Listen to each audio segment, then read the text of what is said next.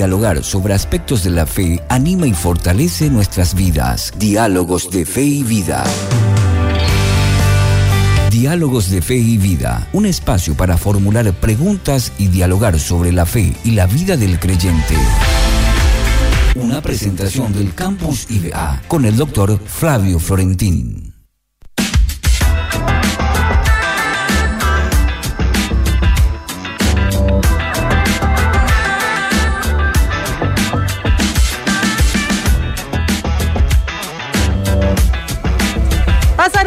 Minutos de las 15 horas y yo acá ya estoy con nuestro querido doctor Flavio Florentín para arrancar el bloque Diálogos de Fe y Vida. ¿Cómo estás, querido profe? Pero muy bien, asociándome a la felicidad de ustedes. Sí, es un ambiente festivo acá, ¿verdad? Muy feliz aniversario, felicidades a todos los que integran hoy la familia de Obedira, una familia hermosa, linda.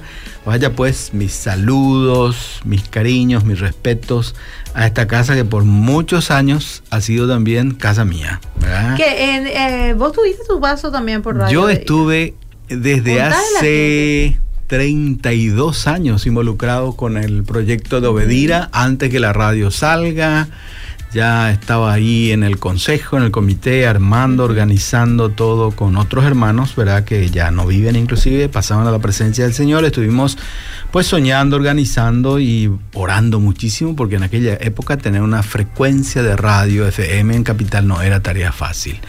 Pero Dios preparó todo, en medio de eso vino el golpe, ¿verdad? Y gracias al golpe alguien tuvo que desprenderse de su frecuencia y en ese momento apareció alguien del grupo de Obedira puso el dinero, se compró Radio Obedira y aquí estamos, aquí están ustedes, 30 años proclamando la verdad de Jesucristo y gloria a Dios por eso. Y muchas felicidades para quienes hoy dan vida a esta pues muy amada institución por muchísimos cristianos, ¿eh? acá en Paraguay y en el mundo. Muchísimas gracias a ustedes también por haber sembrado, por haber soñado, por haber oído la voz del Señor también, ¿verdad? Porque esto, estaba escrito en el, era un sueño de Dios. y ustedes lo, lo supieron escuchar lo, lo supieron procesar también. También, también. Muchísima gente. Esto es producto de, que ustedes hayan dicho sí al Señor. Así es. Y gracias a Dios, gracias a Dios que sigue este, con buena vida y esperemos también que por muchos años más. Así que muchísimas felicidades a ustedes, a los que integran hoy Radio Edira, muchísimos jóvenes eh, que tienen, parece ser, este virus también de la proclamación del Evangelio. Así es, mi querido profe. Y bueno, vamos a seguir aprendiendo más de la Biblia. Hoy nos toca aprender de Esteban. Esteban, exactamente. Estamos en esta serie, ¿verdad? De este, líderes eh, bíblicos, líderes ejemplares de la Biblia. Hay suficiente ahí, ¿verdad?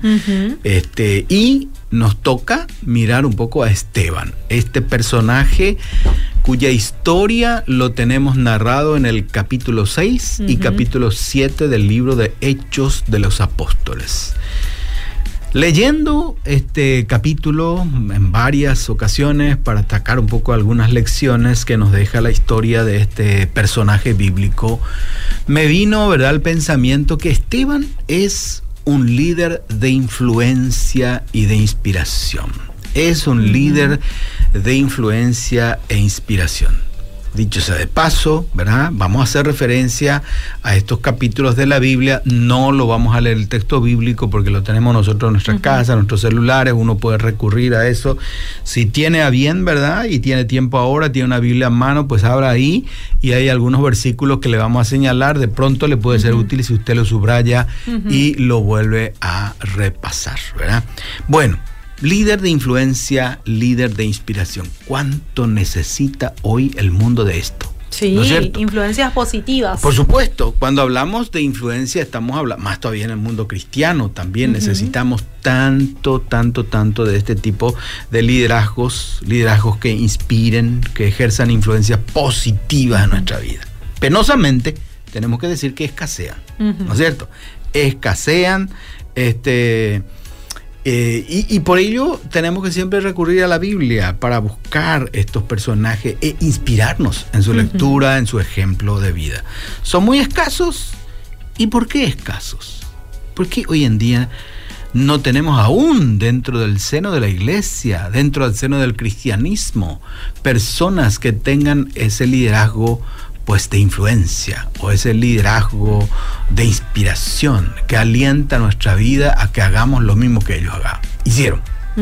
Por supuesto que cuando uno habla de Esteban, lo primero que recuerda que es que la apedrearon. Su martirio, ¿verdad? Exactamente. su martirio, lo apedrearon. Eso es lo que más recordamos. Nos impacta. Pero algo tuvo que hacer para que sea hasta ese eh, punto. Usted Mire, mire, mire, como es que dice la escritura, no le reveló carne ni sangre, ¿verdad? Pues ¿No, es cierto? No, no, le va a molestar a nadie. Por supuesto, algo habrá tenido, igual que Jesucristo, igual que Jesucristo, su vida, su manera de vivir, su enseñanza, fue molestoso para la gente. Entonces, algo que había que hacer, como no podían combatirle con palabras ni con argumentación, algo habría que hacer para sacarlo del camino, diríamos así.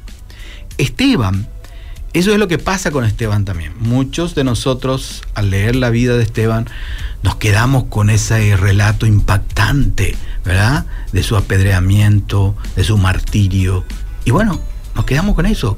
Qué tremendo, ¿no? Pensamos, ¿verdad? En una persona que realmente dio su vida por su fe, por su creencia, por lo que él estaba convencido. Ahora, como usted dijo, como tú dijiste, algo habrá habido en su vida que molestaba a esa gente de su tiempo para que realmente pudiera este creyente fiel que no claudicó en el momento difícil de su vida, pues ser para nosotros hoy en día una inspiración y una influencia.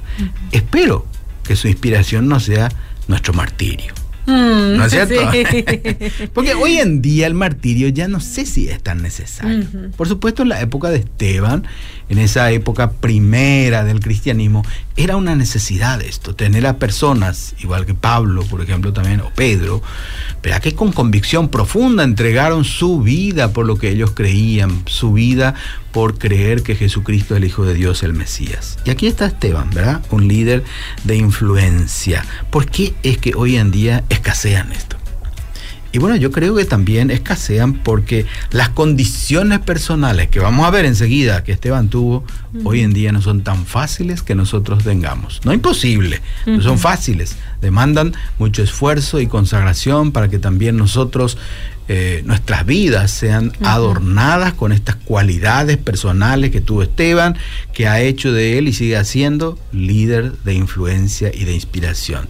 Y hoy quiero conducirnos un poquitito por estos capítulos de Hechos de los Apóstoles, el capítulo 6, el capítulo 7, para que podamos detectar aquellas condiciones de vida que tuvo Esteban y que hizo de él y sigue haciendo para nosotros hoy en día una persona de inspiración, no su martirio, sino a las condiciones de vida que él tuvo para que nosotros también podamos ser no solamente inspirados, sino influenciados para que podamos pues imitar esas condiciones de vida. Anotemos entonces, la primera cosa que vemos como característica personal que tuvo Esteban y que ha hecho de él un líder de inspiración y de influencia es que Esteban es una persona que según la Biblia tuvo fe, tuvo fe.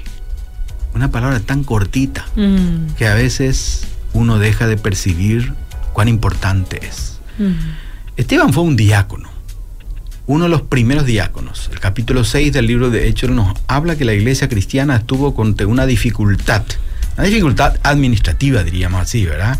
Aquello de que la comida se andaba repartiendo no de manera justa y equitativa a todos, y entonces ahí surge pues la murmuración, y entonces los apóstoles dicen, bueno, puede ser que nosotros también nos ocupemos de andar usando la cucharona y repartiendo a cada uno lo justo y lo necesario para comer. Escojan ustedes, dice, ¿verdad? Y ahí aparece en primer lugar el nombre de Esteban. Y la cualidad que dice la Biblia respecto a Esteban dice, un hombre lleno de fe y del Espíritu Santo. Mm. Entonces, si queremos ser de influencia en el mundo cristiano, en el mundo espiritual, debemos tener fe, pero fe en Dios Ojo con eso, no fe en uno mismo, porque hoy en día nuestro cristianismo mucho enfatiza en que nosotros tengamos fe en nosotros mismos, ¿verdad? No, Esteban tuvo fe en Dios.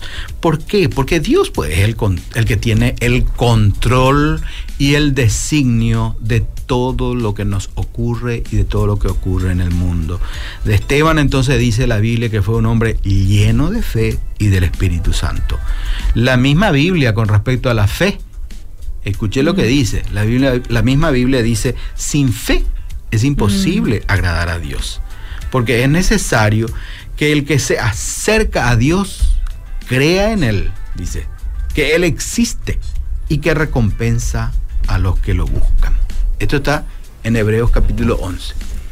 Primera condición por desarrollar en nuestra vida si queremos ser líderes de influencia mm. es tener fe en Dios. Esteban mm. lo tuvo.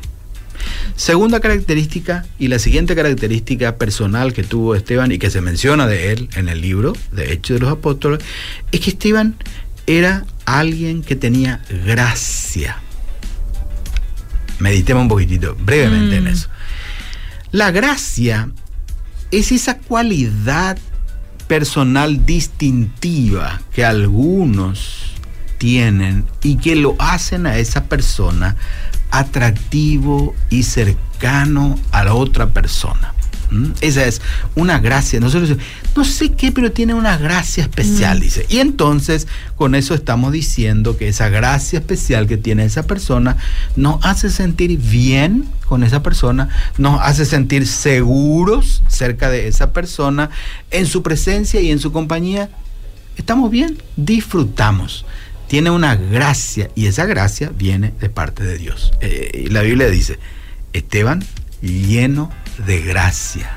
Y después dice de poder también, ¿verdad? Pero entonces, quienes queremos ejercer esa influencia positiva en los demás y ser de inspiración, debemos, con la ayuda de nuestro Dios, desarrollar como una cualidad personal una gracia especial que nos haga pues eh, personas permeables, abiertas y que desarrollemos confianza para que las personas se acerquen a nosotros, busquen nuestras palabras, nuestros consejos, nuestros comentarios, nuestra guía, como lo fue para Esteban. La tercera cosa que menciona el texto bíblico respecto a Esteban es que hacía grandes prodigios y milagros dentro del pueblo, dice, ¿verdad? Un, escapa a veces eso de nuestro conocimiento. Cuando leemos eh, la vida de Esteban nos quedamos con las piedras, ¿verdad? Que le llegaron, pero dice de él, de Esteban, previo a las piedras, que Esteban era una persona que hacía grandes prodigios y milagros dentro del pueblo. Fíjate un poco, capítulo 6, versículo 8. Estamos aquí ante una persona que no solo hablaba o instruía, acá estamos ante Esteban que hacía cosas para beneficiar al pueblo. Eso es prodigio y milagro, igual que Jesús. Cuando Jesús hacía milagro era para beneficiar al pueblo o beneficiar a personas. A un pueblo necesitado, falto de esperanza. Y Esteban seguramente con lo que hacía, los prodigios, los milagros, las enseñanzas, despertaba esperanza en el pueblo. Ahora, en la época de Esteban, los milagros y los hechos poderosos y los maravillosos milagros abundaban. Esa era la época de la iglesia primera, la iglesia primitiva. Ojo que con esto no estoy diciendo que hoy en día no pueda ocurrir esos milagros, esos hechos poderosos. Por supuesto que van a ocurrir si Dios permite, ¿verdad? Pero creo yo también que Dios ha puesto en nosotros, en nuestras manos, ¿verdad? Hoy poderes, recursos para ayudar que la condición de vida de una persona cambie. Eso es hacer prodigios y hechos poderosos también en nuestro tiempo. Mm. No solamente pretender orar, imponer mano y que cambie la condición de vida de las personas. Muchas de las cosas que hoy en día necesitamos hacer para que la condición de vida de las personas cambien ocurren por que nosotros nos ocupemos en hacer cosas. Por ejemplo, yo doy un ejemplo nomás, la predicación del Evangelio y que una persona se convierta, pues cambie su condición de vida. Cuando hacemos educación y buena educación desde el, desde el punto de vista cristiano, estamos ayudando a que una persona cambie su condición de vida. Y eso hoy en día es prodigio y grandes hechos milagrosos a favor de mm. una persona. Esteban lo hizo. Y si nosotros queremos ser líderes de influencia, y de inspiración, debemos también hacer mm. esas cosas, ¿verdad? Hacer esas cosas fuera de lo común para que la condición de vida de una persona cambie, para que la condición de vida de una persona cambie. Otra cosita que yo encontré ¿Y cómo encontré? Leyendo la Biblia solamente, ¿verdad? Yo, yo, no crean ustedes que yo googleo con esto, ¿verdad? Ni que a lo mejor me pongo a orar a la madrugada para recibir. Esto solamente lo, lo, lo, saco del texto de la escritura. En la Biblia, si uno lee ahí, encuentra todo esto, ¿verdad? De Esteban se dice también que era lleno de sabiduría. Mm. Fíjate un poco. Una cuarta cosa que, encontramos ya. No solamente pues hacía poderosos, hechos milagrosos, sino que lleno de sabiduría. Ahí está el relato bíblico. Se levantaron, dice los opositores a Esteban, para discutir con Esteban. Pero no podían resistir la sabiduría que tenía, dice. Qué tremendo, ¿no? Ahí está. Qué lindo que sería eso de vos, ¿verdad? ¿De qué? Ah, de, de uno, resistir, ¿verdad? Que tenés mucha sabiduría. Y bueno, la, dice que... a Dios. Claro, este hace sabio al sencillo, dice, ¿verdad? Así es, ¿eh? la lectura de la Biblia, el conocimiento, mm. sin arrogancia, sin petulancia, mm. porque eso también hay que combatir, ¿verdad? Claro. Bueno, el contexto en el cual se da esta expresión de que no podían resistir la sabiduría que tenía Esteban es en medio de un debate, ¿no? En medio de una discusión donde trataron uno a los otros de convencerse mutuamente de su verdad. Esteban tuvo la capacidad de argumentar bajo la inspiración de Dios al cual no podían refutar. No mm. podían refutar. Entonces, ¿qué es lo que hicieron sus opositores? Bueno, este, hay que eliminarlo de otra manera, dice. Mm. y por eso va a venir el mm. apedreamiento, ¿verdad? Y lo mataron también, ¿verdad? Bueno, el liderazgo de influencia o de inspiración requiere de una capacidad para convencer. Para convencer. Pero esa capacidad que tengamos para convencer debe ser prudente, debe ser respetuosa. Si uno lee el discurso de Esteban, así lo fue. Un discurso respetuoso, sin ofender demasiado a nadie. Al final, claro, ofendió lo que él dijo, ¿verdad? Pero fue respetuoso, prudente y buscó, por sobre todas las cosas, motivar este, a que las personas conozcan el camino verdadero. Eso es influir. Eso es inspirar. Una sabiduría que inspira con palabras, nunca denigra. ¿Entendemos eso, verdad?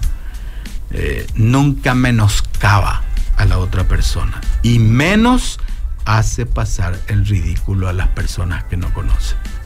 Mm. Eso es sabiduría. Y eso solamente es posible bajo la guía de Dios. La otra cosa que se dice de Esteban es que, la quinta cosa estoy mencionando ya, hablaba con profunda convicción. Hablaba con mm. profunda convicción. El texto dice que no lograron hacer frente a la sabiduría y al espíritu con que hablaba Esteban, dice. Y al espíritu con que hablaba Esteban. ¿Dónde será que Esteban alimentó su convicción? Su largo discurso que dio frente a las autoridades religiosas, frente a los ancianos de su pueblo, nos muestra que él no fue ningún iniciado. Mm. No fue ningún iniciado. Conocía a la perfección la historia de su pueblo, la historia de sus líderes y de cómo estos se relacionaron con Dios, con su palabra, conocía sus desobediencias y del conocimiento profundo que tuvo de la historia, ahí enlaza y presenta a Jesús como el Mesías prometido, como el Salvador, eh, en quien hay una verdadera y profunda esperanza de vida. Y eso no lo pudieron soportar sus contemporáneos. Mm. Les ofendió profundamente a los tradicionalistas de judíos de su época, ¿verdad? Bueno, aquí está entonces Esteban en una de esas facetas de apologeta y evangelista también. Mm. Pero con prudencia, con convicción profunda y con respeto a la persona que está enfrente. Pero no por eso dejó de decir con convicción el verdadero camino que es Jesucristo, la verdad y la vida. Profundo conocedor del pasado y de la historia de su pueblo. Eso es importantísimo también. Mm. Nosotros tenemos que conocer probablemente primero nuestro pasado. Mm. Y también tenemos que conocer el pasado, ¿verdad? De, nuestro pueblo, de nuestra iglesia, mm. ¿verdad? Y a partir de ahí proyectar un poco, ¿verdad? Nuestro mejor futuro.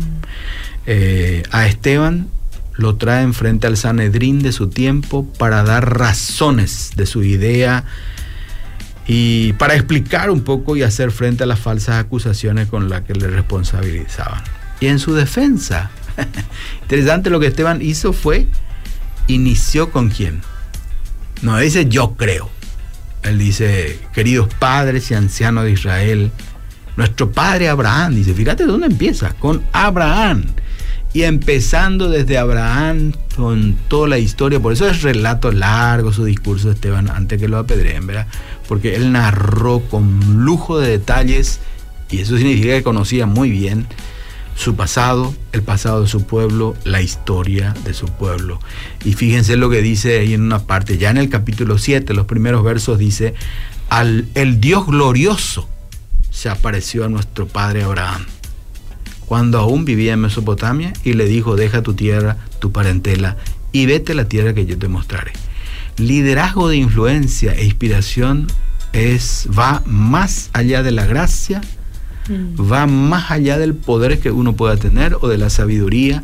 Liderazgo de influencia es tener también conocimiento y mejor que ese conocimiento sea profundo. Y si hablamos de un liderazgo de inspiración en el campo de la fe, necesitamos tener conocimiento profundo de la Biblia, de la palabra de Dios y lo que ella nos enseña con respecto a nuestro pasado, al pasado de las personas y más todavía acerca del futuro, porque Esteban habló de eso, ¿verdad? Y dijo inclusive en su discurso final, cuando ya estaban por lo apedrear, dice, yo he visto que el cielo se abrió y he visto a Jesús sentado a la diestra de Dios. No conocía solamente su pasado, su presente, sino también su futuro. Él sabía a dónde iba, ¿verdad? Y finalmente, esto hay que tener también.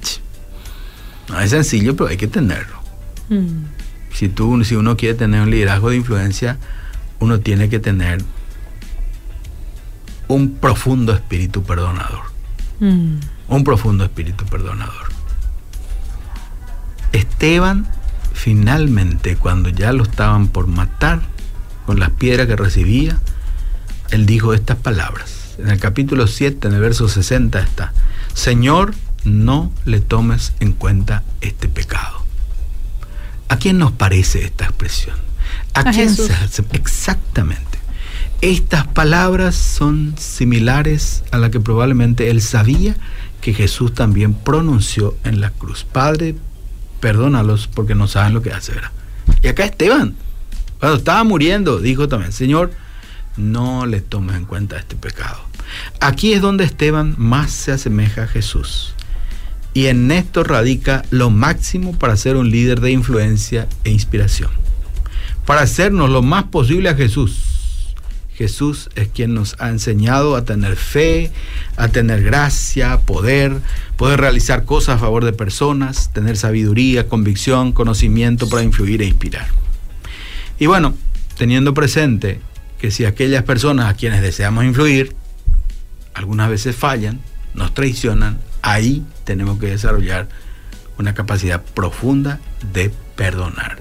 Igual que Jesús, igual que Esteban. Si queremos ser líderes de influencia e inspiración para los demás. Mm. Por eso te dije al principio, ¿verdad? Escasean hoy en día los líderes de influencia y de inspiración, porque las condiciones de vida que debemos desarrollar no son mm. fáciles, ¿no? Fíjate en mm. este profundo espíritu perdonador. Es difícil. Te falla tu discípulo y eh, ya, eh, eh, medio que ya. Ya uno, ¿verdad? Lo, envía al fuego eterno. No quiere más saber nada, ¿no? Al fuego eterno. Pero no ahí hay está, misericordia. No hay, pero ahí está. Profundo espíritu perdonador. Hay que conocer mucho, profundo de la Biblia. y eso es porque él estaba lleno del Espíritu. Exactamente. Y tenía gracia, guiado por el Espíritu Santo, hablar con convicción, pero convicción profunda, pero sin herir, sin dañar, sin arrogancia, ¿verdad? Y bueno, lleno de sabiduría, ¿verdad? Fíjate Y bueno, eso, por eso quería compartir un poquito estas ideas para que miremos un poco que este fabuloso líder que tenemos en, en la Biblia, nos enseña mucho acerca de su vida, mm. no solo acerca de su martirio. Antes de ser martirizado, ocurrieron estas cosas que nos demuestran que verdaderamente aquí tenemos a un feroz líder de influencia y de inspiración. Dios nos ayude a imitarlo, por lo menos en alguna de estas cualidades. Así es, profe, me encantó, me encantó. Aprendimos mucho y a leer, sí, tarea Espíritu de casa. perdonador, ¿eh? Subrayar que ese, Sí, eh, yetu ese, ¿eh? A veces yetu es el espíritu sí, perdonador. Sí, sí, pero bueno, hay que subrayar, ¿eh? bueno, profe, muchísimas gracias por estar con nosotros. A usted por el tiempo, a la radio también y que pasen un feliz aniversario, ¿sí? Nos reencontramos el próximo. Dios mediante, Dios mediante. Diálogos de Fe y Vida, un espacio para encontrar respuestas y crecer juntos en la fe.